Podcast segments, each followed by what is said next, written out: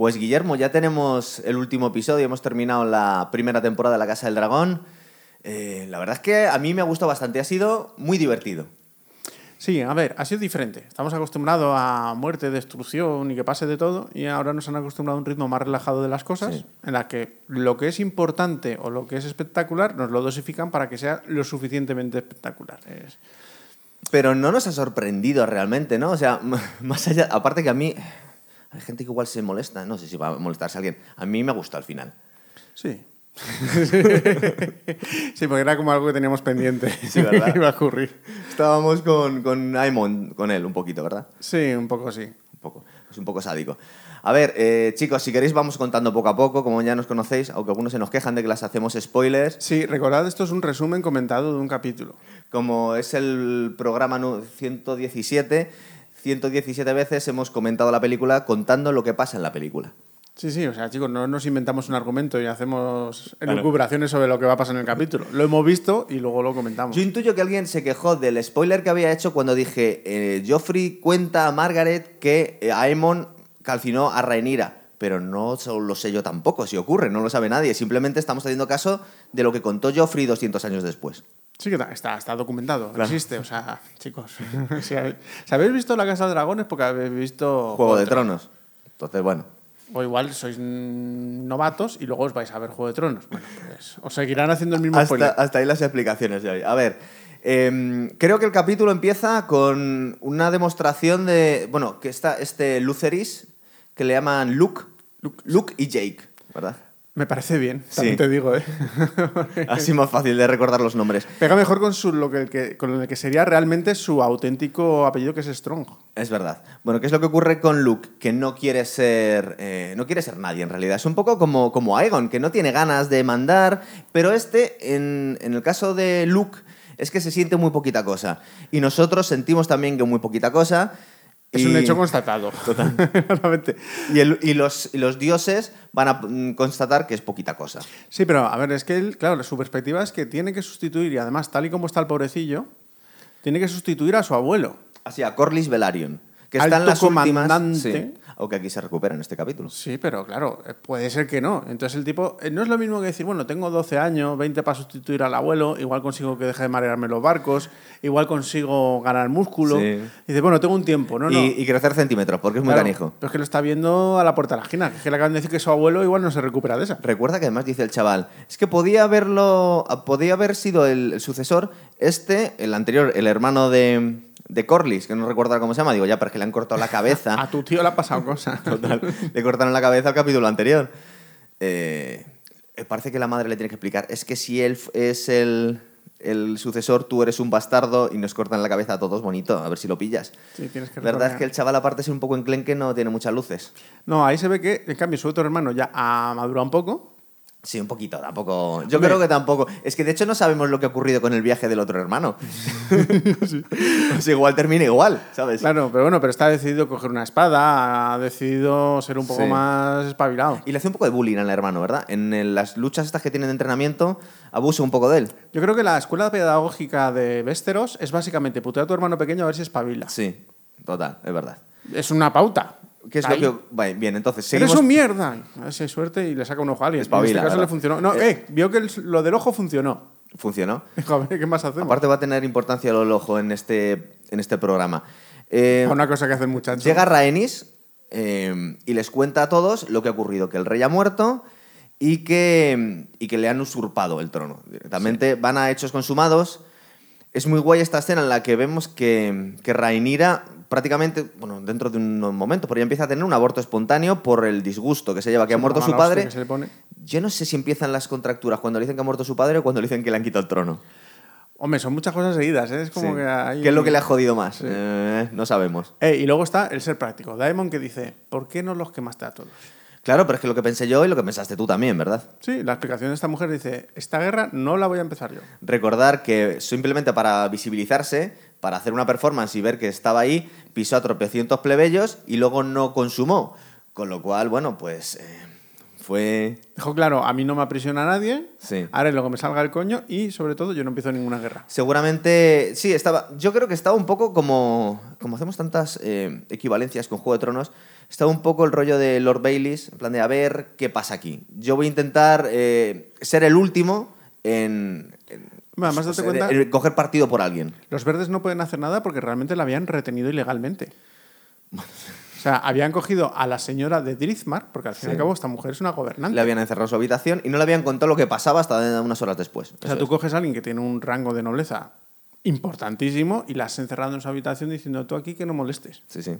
No, y se tuvo que escapar. Con el rebelde del- de la Guardia del Rey, que ahora le vamos a ver aparecer, que ha cogido la corona de, de Viserys. Sí. Se la ha guardado en la mochila. Pero seguimos con la narración del, del programa. Em, en este momento, Daemon lo que piensa es, dice, bueno, es que mm, no sabemos quién fue la última persona que vio a Viserys, es posible que le hayan matado. Él cree que le han matado y que encima le han usurpado, ¿verdad? Y de eso lo primero que le dices es eso que has comentado tú. Dice, ¿por qué no los mataste? Si no, te, si no declaraste eh, tu, tu lealtad al nuevo rey, eh, ¿cómo sigues viva? ¿No? Efectivamente. Pero ahí ya sale, explica sus cosillas y dice, bueno, y además como es una buena terrera y dice, ¿os lo creéis o no lo creéis? Sí. Ya está. Sí, es, tiene un poco cara de póker. No, no sabemos muy bien de qué va esta mujer, ¿verdad? Hay un, momento, hay un punto de misterio en su mirada todo el tiempo. No sabemos de qué va. Es posible que sea más importante de lo que parece esta chica, Sí, esta señora. Esta mujer está, es eterna cabreada. Bueno, que luego realmente es que es consejera también para su marido, lidia un poco con Sí, pero al marido le está echando bronquitas todo el tiempo. En plan, eres demasiado ambicioso, nos metes en problemas, eh, cállate la boca. Sí, dice que lo de ser reina que no, que no va a pasar, que no lo veo, que ya hay mucho candidato Sí. y, y mucha gente dando por culo aquí. Ah, no sabemos. Em, ¿Qué es lo que ocurre? Que. ¿Dónde estábamos? En el. Ah, bueno, sí. Vuelve a. Se se recupera de sus heridas este Corlys y le cuentan todo lo que ha pasado. Tu hermano llamó bastardos a los herederos del rey, le han cortado la cabeza. Este momento parece ser que el despertar del coma que debe haber tenido el tío reflexiona y dice, es verdad, perdóname, me pasé de ambicioso, nos hemos metido en demasiados Se me problemas. fue la ¿verdad? mano. Sí, me fue la mano.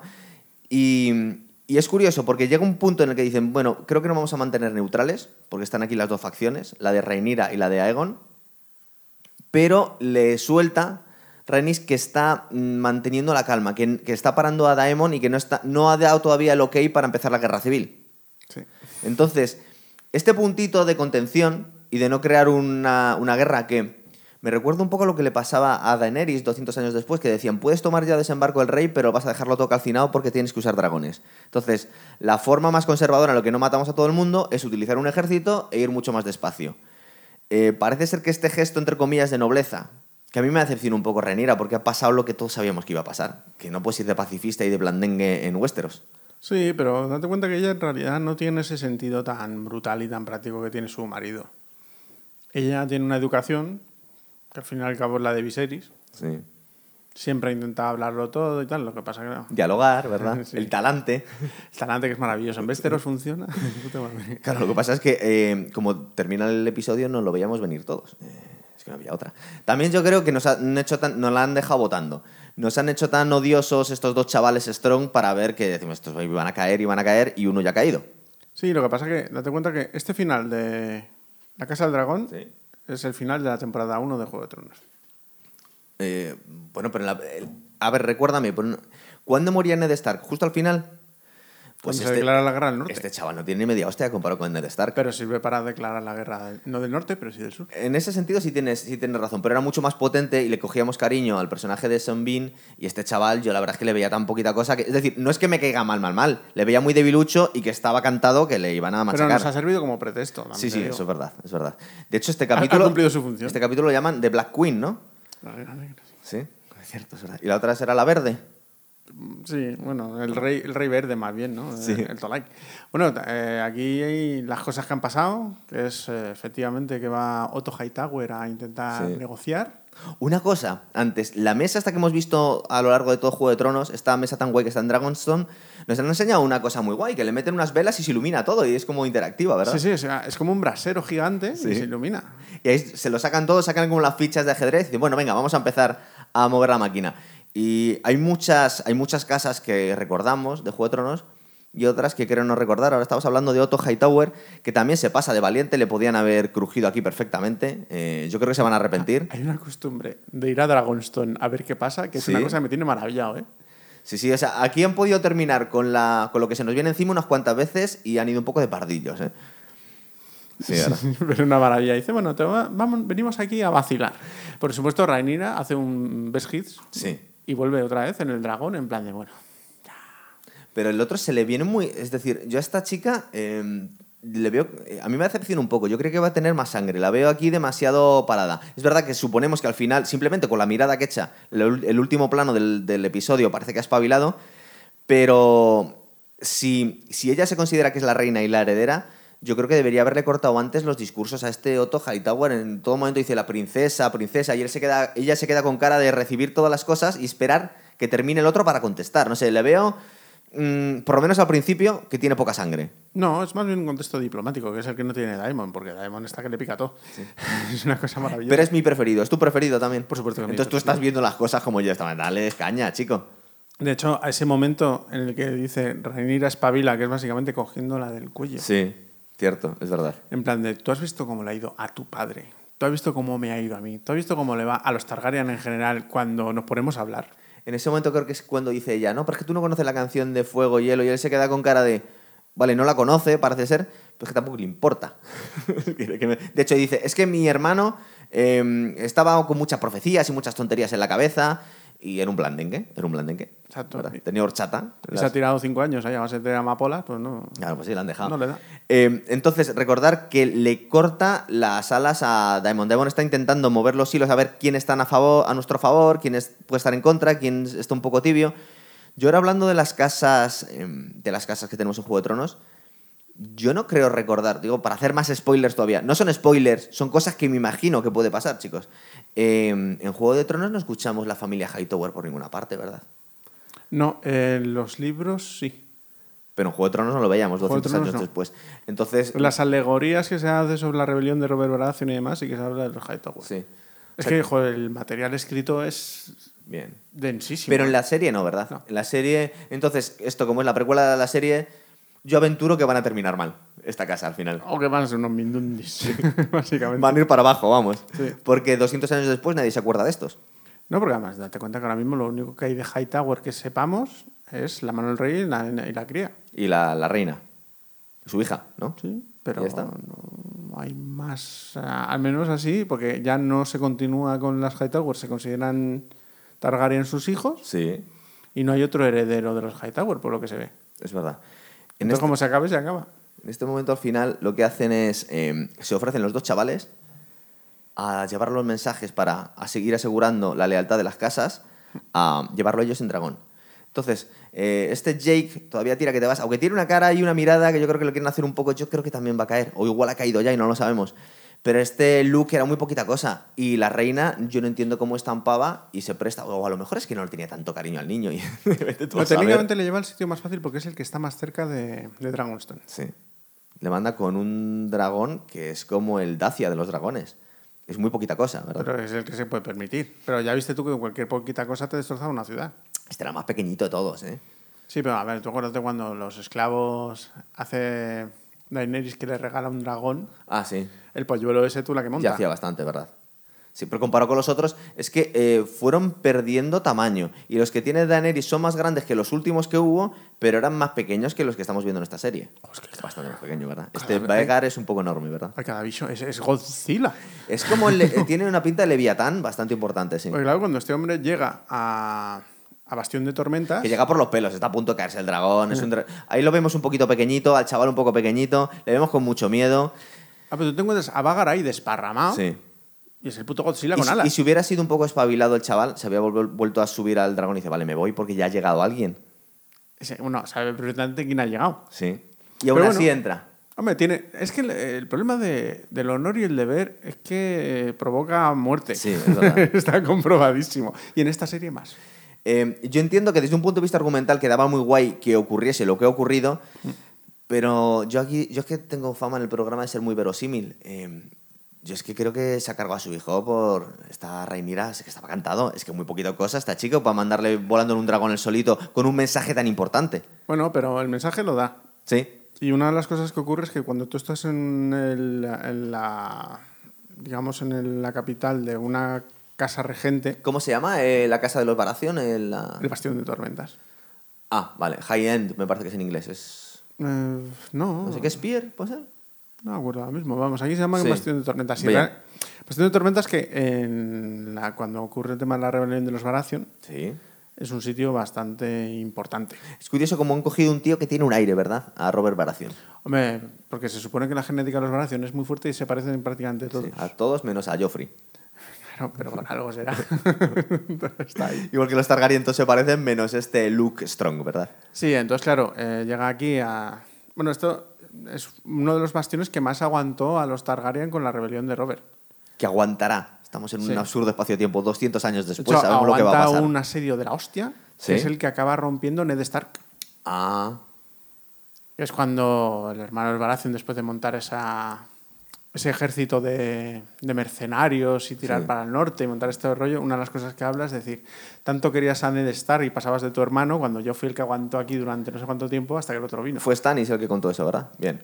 Em, pues este Baratheon, que se supone que tenía ciertos lazos de sangre con la rama de, los de Rhaenyra, Primo de la madre de Rhaenyra. Seguro. Recordar que es un poco lío aquí, quiénes son primos y quiénes son. Pues em, se encuentra con su tío, con Edmond, porque es su tío en realidad. Que Tienen, se supone que es la nueva generación, pero es su tío. Que ha llegado un buen rato antes Ha llegado un rato y le ha dado tiempo a hablar mucho. y también estás pensando, pero chaval, sal corriendo. ¿Qué quieres? Y este Baratheon no tiene mucho respeto por el juramento que había prestado su padre, sino que le viene a decir, oye, esto me están ofreciendo X, ¿tú qué me ofreces? Y el chaval no sabe qué hacer, porque es que ¿cuántos es- años puede tener este niño? Aparte que le veo poco, poco desarrollado. ¿12? Como 12, ¿verdad? Y mentalmente es un poco infantil. A ver, se supone cuando. Porque, claro, en el libro Sí. esto ya se explica bastante más. Este hombre, sí, efectivamente, ya ha concertado cuál es la hija de los Baratheon con la que se va a casar. Le han ofrecido a todas. Sí. Entonces ha elegido así un poco la gran mezcla entre lo guapa y lo espabilada. Él ha elegido ya una. Sí. Ah, bien. La más espabilada es la más fea. Y tiene un papel bastante importante en lo que pasa después. Qué cabrón. ¿Cómo, cómo spoileas? Claro. Entonces, bien, efectivamente, este hombre dice: A ver, a mí la lealtad no me da de comer, Sí. pero casar a este hombre con mis chicas, pues me da Sí. de comer y muy bien. Así que olvídate. Sí, le viene a decir como. eh, intenta avergonzar porque ha llegado ahí con, sin ofertas. Simplemente con una cuestión de honor. Pero, eh, es muy guay, es que le tira un cuchillo y dice: Sácate un ojo, chaval. Como venganza porque me sacaste del mío. Eh, Es muy rencoroso, ¿eh? Sí, aparte que eh, recordar que cuando, cuando, se, lo cuando se lo sacaron, eh, él en, en la discusión esta que tuvieron en la corte, le dijo al final a su madre, bueno, no te preocupes porque he sacado algo mejor, he perdido un ojo, pero tengo un Regala un pedazo de dragón". eso es. Y ahora se ve que no, que quiere sacarle el ojo también al chaval. Sí, además ese enfrentamiento efectivamente ocurre, se ve también en el libro. Es el jefe de los Baratheon el que dice, no, aquí en mi casa no. Sí. Y este hombre, evidentemente, cuando ya ve que ha entregado el mensaje y que no ha colado, Ya por fin se va. Se va asustado en una noche que no se ve nada, que está lloviendo, el tiempo muy malo. Sí, y aquí hay una como mentirijilla para la serie, que Ah, es bien. que sale y no ve al dragón de Aemon. Pues lo ha visto antes. Sí, pero ahora no lo ve, no Bueno. está. Ergo se ha montado en él. Lo que hay es, eh, cuando ya la han dejado salir, Sí. esta mujer que te digo yo que no ha sido elegido por Aemon, dice, me alegro mucho que no me hayas elegido como, como mujer porque básicamente yo no quiero a un hombre sin testículos, que no sabe defender su honor. Ah, o sea que le picaba encima al chaval. Encima le pica. Si no estaba ya suficientemente caliente, se supone que la hija... Es verdad que luego se toman ciertas licencias en la serie para hacerla más potente. Y yo creo que a este chaval le han hecho especialmente debilucho. Y a Emon igual que ya no le hace falta que le achuchen para que se carga el chaval. Lo que pasa es que es curioso, porque dentro de unos segundos vamos a ver eh, la tontería de actitud que tiene. Porque, vamos a ver, eh, le, le están cabronando al dragón, que, que ahora entendemos, ya lo habíamos visto un poco, nos lo habían dejado intuir en la serie, que los dragones tienen control sobre ellos los que montan, pero hasta cierto punto. Son animales salvajes y no los controlan totalmente.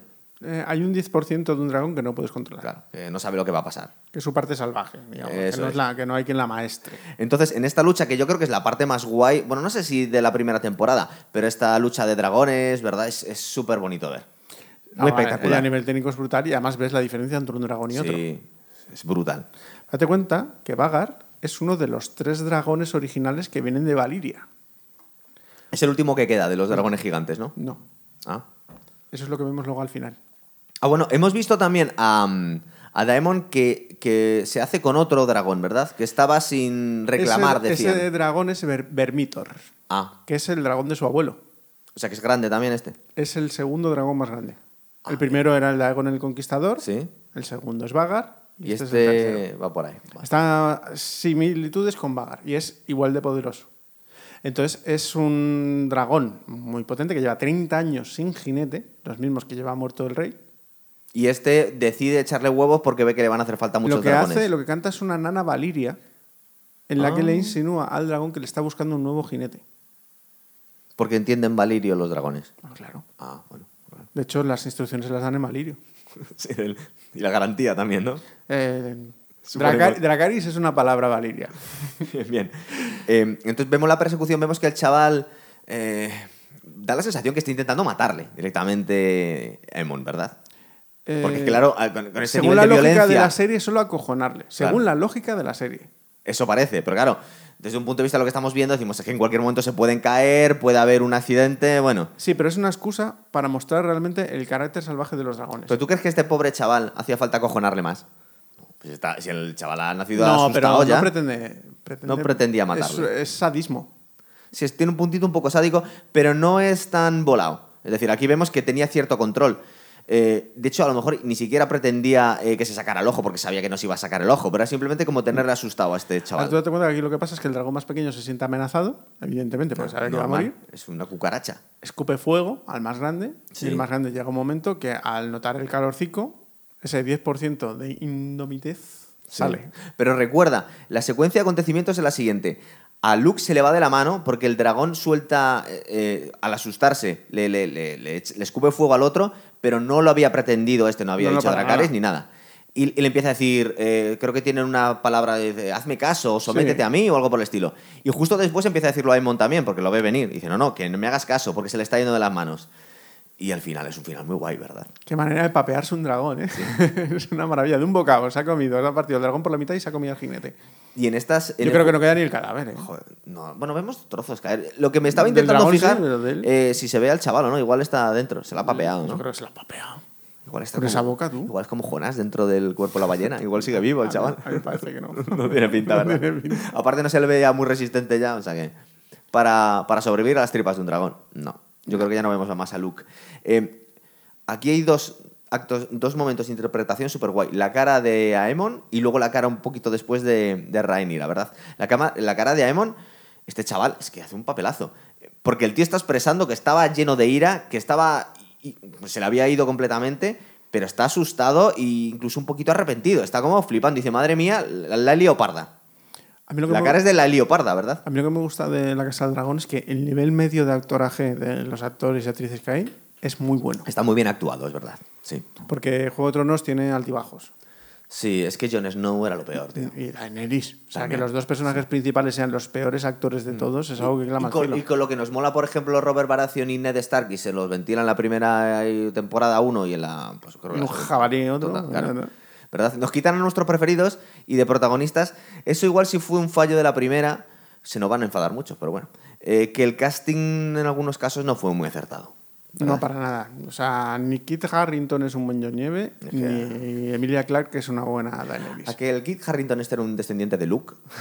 estos Strong, en ¿Te realidad. imaginas? ¿Te imaginas? Eh, bueno, y luego llegada... Pero van a hacer una serie, tío. ¿Va a hacer una serie? La serie Jon Snow. Bueno, o Aegon Targaryen, ¿no? Ya va a ser después. Va a tener que ser después, porque antes no ya puede- sabemos lo que ha ocurrido, no ¿no? puede usar ese nombre. No puede usar ese nombre, ¿por qué? Porque está prohibido.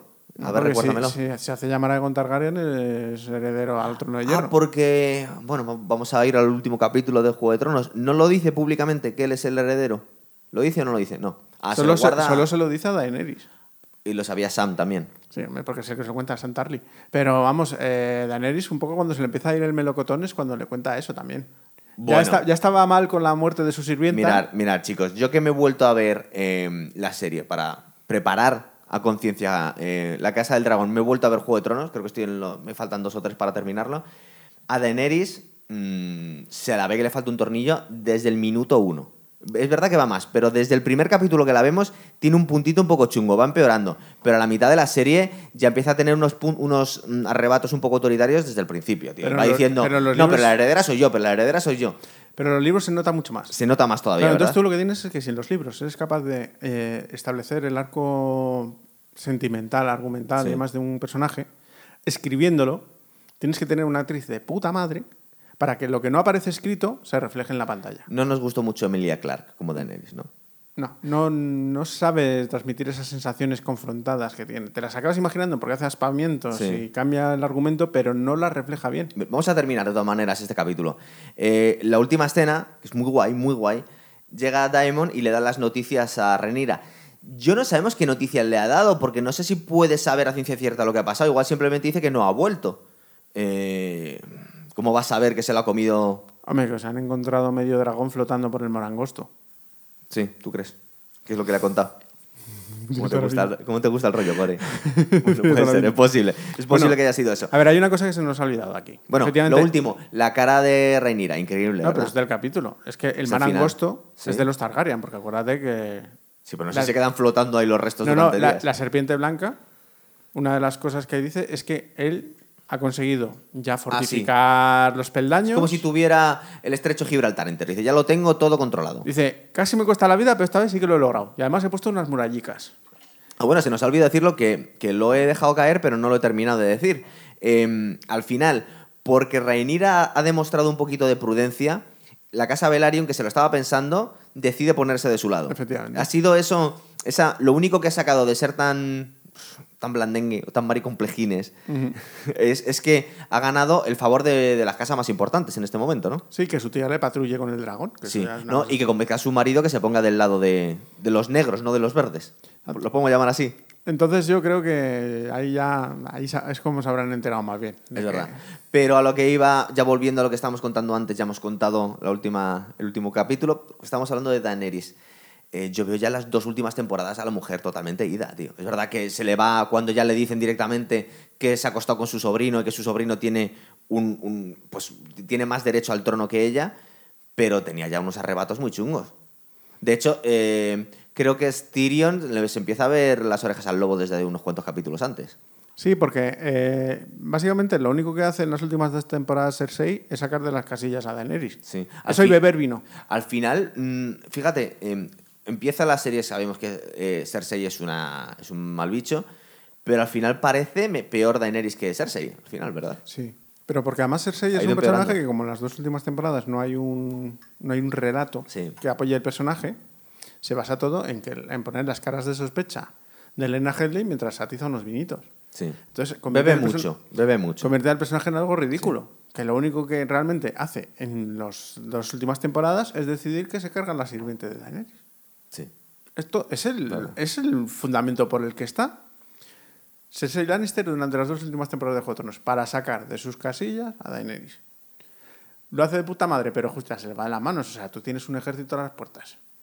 Con dragones, además. Con dragones, efectivamente. Dice, si tú cabreas al que tiene un dragón, eso bien no va a salir. Yo es que creo que tenían, eh, porque ya lo decía Tywin Lannister y todos estos, hacía muchos años que no veían dragones y hasta que no lo ven, recuerdan la, la- la expresión de, de asombro que tienen cada, cada personaje de Juego de Tronos cuando ve un dragón por primera vez. No se lo creen. Sí. Muchos creen que es un mito. Eh, los primeros capítulos de Juego de Tronos eh, parece que no estamos en un mundo de fantasía, parece que estamos en una especie de, de House of Cards eh, Sí. medieval. Y cuando empezamos a ver cosas sobrenaturales, es poquito a poco la serie. Sí, se ve más con los White Walkers. Sí. Cuando empiezan a ver las cosas raras sí. que pasan en el norte. Sí, pues acuérdate que se ve al principio ahí ese rollo zombie de los que han matado en una aldea. Al principio de la, de la serie era un Walking Dead medieval. Sí, un poquito sí. ahí, curioso. Pero es que era muy buena serie. Era Sí. una maravilla porque... Y a ti te decepcionó un poco el final, ¿verdad? Sí, porque está hecho muy deprisa y corriendo. O sea, para realmente haber acabado bien esa serie hubiese hecho falta dos temporadas más. De hecho, los showrunners querían hacer dos temporadas más, establecer más arco argumental y hablar más con R. Martin y le dijo a Sí. HBO, hay pasta para esto. Claro, no, aparte que, que no querían parar, el, o sea, te- iban, iban como en una ola y no querían parar más tiempo, porque George R. R. Martin no terminó esta historia, es decir, autorizó a que la terminaran como les diera la gana, Se supone que dio unas pautas sí. y un, posibles, un par de posibles finales. Como te pregunto yo, como George Lucas y no le hicieron ni puto caso en estas tres últimas. Sí. ¿Tú crees que fue algo parecido? A ver, pero es lo que tiene cuando vendes tu chiringuito. Sí, claro. Que encima no pretenderás que luego tomas tú la decisión. Porque George Lucas se lo vendió a Disney y George R. R. Martin a HBO, ¿no? Que bueno, ahí os quedáis. Sí, a ver, vendió los derechos porque al fin y al cabo ahora hay derechos nuevos de unas obras que no están escritas. Eh, eso en su momento escuché que se iba a escribir o no. ¿Se van a escribir? No se sabe. Él dice que está escribiendo. Y lo curioso es que mm, No sé si podría. Bueno, podríamos a ver. ¿Tú crees que desauto- desautorizaría la serie escribiría una cosa completamente distinta al tío? A ver, por ejemplo, hay personajes de la serie, la, la madre de los Stark se convierte en una cosa que se llama Lady Stoneheart, porque el culto del fuego la encuentra moribunda o muerta después de la boda roja y la resucitan. Ah, Ka- Kathleen Stark tenía que seguir viva en la serie. Kathleen Stark es una especie de ejecutora zombie que hace la mitad del trabajo que hace Arya Stark en Juego de Tronos. O sea, ya ahí la línea argumental no va. Ah, ahí se salieron, ¿verdad? Ahí fue cuando se dividió. Y debía ser esa la tercera o cuarta temporada ya, ¿no? Sí. Claro. Pero Lady Stoneheart tiene un rol importantísimo. ¿eh? Lady Stoneheart no la conocía yo directamente, claro, porque yo solo Pues había visto la es. Kathleen Stark después de haber pasado por chapa y pintura. Claro, entonces es posible, esto ya es elucubrar mucho, que George R. R. Martin no quisiera hacer a Jon Snow como un heredero de Targaryen o, o que Daenerys Targaryen calcinara Desembarco del Rey y luego se la cargaran, todo eso no lo sabemos de momento, ¿no? No podemos saberlo. Eh, Pero claro, es que estamos hablando de que lleva para escribir 10 años este libro. Ya, y está muy mayor, muy gordo y tiene mucho dinero, entonces no sabemos, ¿no? Y se lo pasa mejor yendo a las Comic Con a que lo traten como un dios que Que escribiendo. escribiendo, que es un trabajo muy jodido, estar muchas horas ahí encerrado, ya. Lo que pasa claro, él ahora es rico y la gente le va a ver a las Comic Con gracias a la obra literaria que se ha comprado la gente. Es que estamos hablando de que se ha dejado colgado a millones de lectores con unos libricos comprados. Y se supone, vamos a ver, se supone que sabemos lo que está escribiendo ahora. ¿Está siguiendo la historia de, de La Casa del Dragón o está siguiendo el Juego de Él Tronos? dice que escribe Juego de Tronos y de repente sale de la nada Sangre y Fuego. Y dice, a ver, si has escrito Sangre y Fuego, le has quitado tiempo a Juego de Tronos, no Sí, me tocan claro. los huevos. Y va a haber un segundo libro de Fuego de, Sangre y Fuego. que va a salir el año que viene, creo. Pero en Sangre y Fuego hay cosas de la segunda temporada de La Casa del Dragón, ¿no? Sí, a ver, creo que hay cuatro temporadas, dijeron. Yo en el que- primer libro ya hay cuatro temporadas, ¿no? Sí. O sea que, que el que se lo lea debería saber, si son fieles al libro, lo que va a ocurrir dentro de cuatro temporadas. Por cierto, estaba mirando cuándo sale esta segunda y están diciendo que ya para verano del 24. Sí. O sea que nos tenemos que. Vamos a tener que esperar por lo menos un añito y pico. Yo creo que HBO lo que está preparando es como una especie de ciclo de series Sí. basado en el mundo de Juego de Tronos, haciendo un poco el rollo que hace Disney con Vengadores. Y lo que hace con Star Wars, con Mandalorian, que luego voy a- hago Boba Fett también y luego me saco. Exacto. Este va metiendo cositas de los distintos mundos para que la gente no pierda el hilo la ilusión y las va colando. Porque la verdad es que dos años de una serie de estas, luego cuando volvamos a cogerlo, nos vamos a tener que chupar otra gente. A no ser que te la tienes que volver a ver. Eh, espero que no llegue al punto de James Cameron que se ha tirado, ¿cuánto? ¿10, 15 años en sacar Avatar? Yo ahí eh, aventuro hostiazo, ¿eh? De James Cameron, no lo sé. Porque a mí personalmente me apetece cero ver Avatar 2 y 3. Eh, ya nos, queda ya muy, muy, muy, muy lejos. El factor sorpresa se ha perdido salvajemente. ¿Verdad? ¿eh? No, Porque, no- claro, no te llama la atención especialmente. Avatar era tal cañón cuando salió Sí. que ahora ya no es tan cañón. ¿no? Ya no, dice, no, me interesa tanto, ¿no? A ver, ahora te la verás en una plataforma, pero ir al cine expresamente para A ver Avatar verla- Perezaca, ¿verdad? Es que ha estado demasiado tiempo con lo del Titanic. Se le fue demasiado. Se ¿verdad? obsesionó demasiado, ha hecho su museo, ha hecho su maquetica. Claro. y- Chicos, ¿por qué se nos está yendo tanto? Porque nos tenemos que esperar un año y medio por lo menos para ver la segunda temporada de La Casa del Dragón. Con lo interesante que está, ¿verdad? Y aparte es que creo que lo empiezan a grabar la segunda temporada dentro de un año. Sí, es que esto es un dolor. O sea, lo de las fases de producción de las series, como ha cambiado tanto, Claro. Es decir, pueden, eh, los estudios pueden hacer dos cosas. O arriesgarse mucho y hacer muchas temporadas a la vez. O hacer una temporada, ver a ver si funciona o no, y luego hacer la segunda. ¿Qué pasa? Pues que ahora se van a tirar de los pelos porque la, la fecha prevista de estreno creo que dicen verano del 24. Bueno. Y HBO tampoco tiene tanto catálogo, ¿eh? Ya, pero mira, no sé con quién lo está hablando hoy, pero tiene las mejores series, tío. O sea, Sí. eh, sobre todo tiene las clásicas. Si tienes The Wire y tienes Los Soprano, tienes ahí como los dragones más grandes. Luego vas construyendo ahí, pero... Sí, pero le cuesta dar como una especie de cosita constante que la gente trague. Se ha Sí. convertido en algo muy se- como muy sibarita. Sí, mucho prestigio, ¿verdad? Van, van a su ritmo. No, y es verdad, las series que hace HBO son acojonantes. Sí. Y las que hacía. No sabemos. Porque es el nivel que tuvo entonces. Hombre, Home Box Office cuando empezó, Sí. Bueno, y en boxeo también era muy grande. El HBO, es verdad, estoy una cosa casi aristocrática, ¿verdad? Es como. Sí, sí. Tiene cierto nivel esto, ¿verdad? HBO era como la era Netflix es para pobres. Pero- Y HBO, de hecho, tiene esa sensación. Tú ves su página web y es un poco como que... Sí. Tiene como mucha clase, ¿no? Dice, te pongo cuatro cosas, porque nosotros esto es como, como un plato bien Sí, pero diseñado. es de, de beber levantando el meñique. es de- Exacto. Te pongo cuatro cositas. En vez de un mosaico con 20, no, no, te pongo cuatro porque nuestras cosas se merecen ver en pantalla grande. Tengo muchas ganas yo de Succession también. Van la cuarta temporada, ¿no? Toca ahora. Sí, ¿qué pasa? Succession Las dos primeras temporadas son muy brutales, pero hay un flojeo. Sí, pero la cuarta, ¿es la cuarta la que vemos, la última? Al no, final. va- vamos a ver ahora. es- hemos visto tres, sí, creo que es la Sí, cuarta. ¿no? la tercera al final parecía que heredaban los chavales y se están, están haciendo piña, eh, tiene su gracia. Y es otra que se supone que también queda bastante para que salga la, la cuarta. Es que nos dejan demasiado tiempo, nos dejan demasiado tiempo ahí. Sí, luego pierdes el hilo, te has metido en 27 historias. Entonces ahora la serie. Hombre, a veces tiene su gracia de descubrir una, una serie ya terminada con siete temporadas y meterte la paliza. En plan, de, el que descubre ahora Los Soprano, The Wire, todas estas, pues es una bendición. Y el que descubre ahora Breaking Bad, tú fíjate la fiesta que se puede pegar. Sí, lo que pasa con series así más elaboradas que la gente no comparte tanto en internet no hay problema. Pero tú, por ejemplo, no te ves House of the Dragon y dices, voy a esperar a la segunda temporada, me la veo de corrido. Mira, te has comido 27 muerto de viejo, tío, ¿sabes? te han sacado 28 funcos en plan de Janeri muerto. Y dices, Joder, me lo han matado. Eh, creo que ha soltado Matt Smith, em, que, porque le dejaron de caer. Aparte que recordar que este hombre, por lo menos yo lo recuerdo de, jue- de, de The Crown.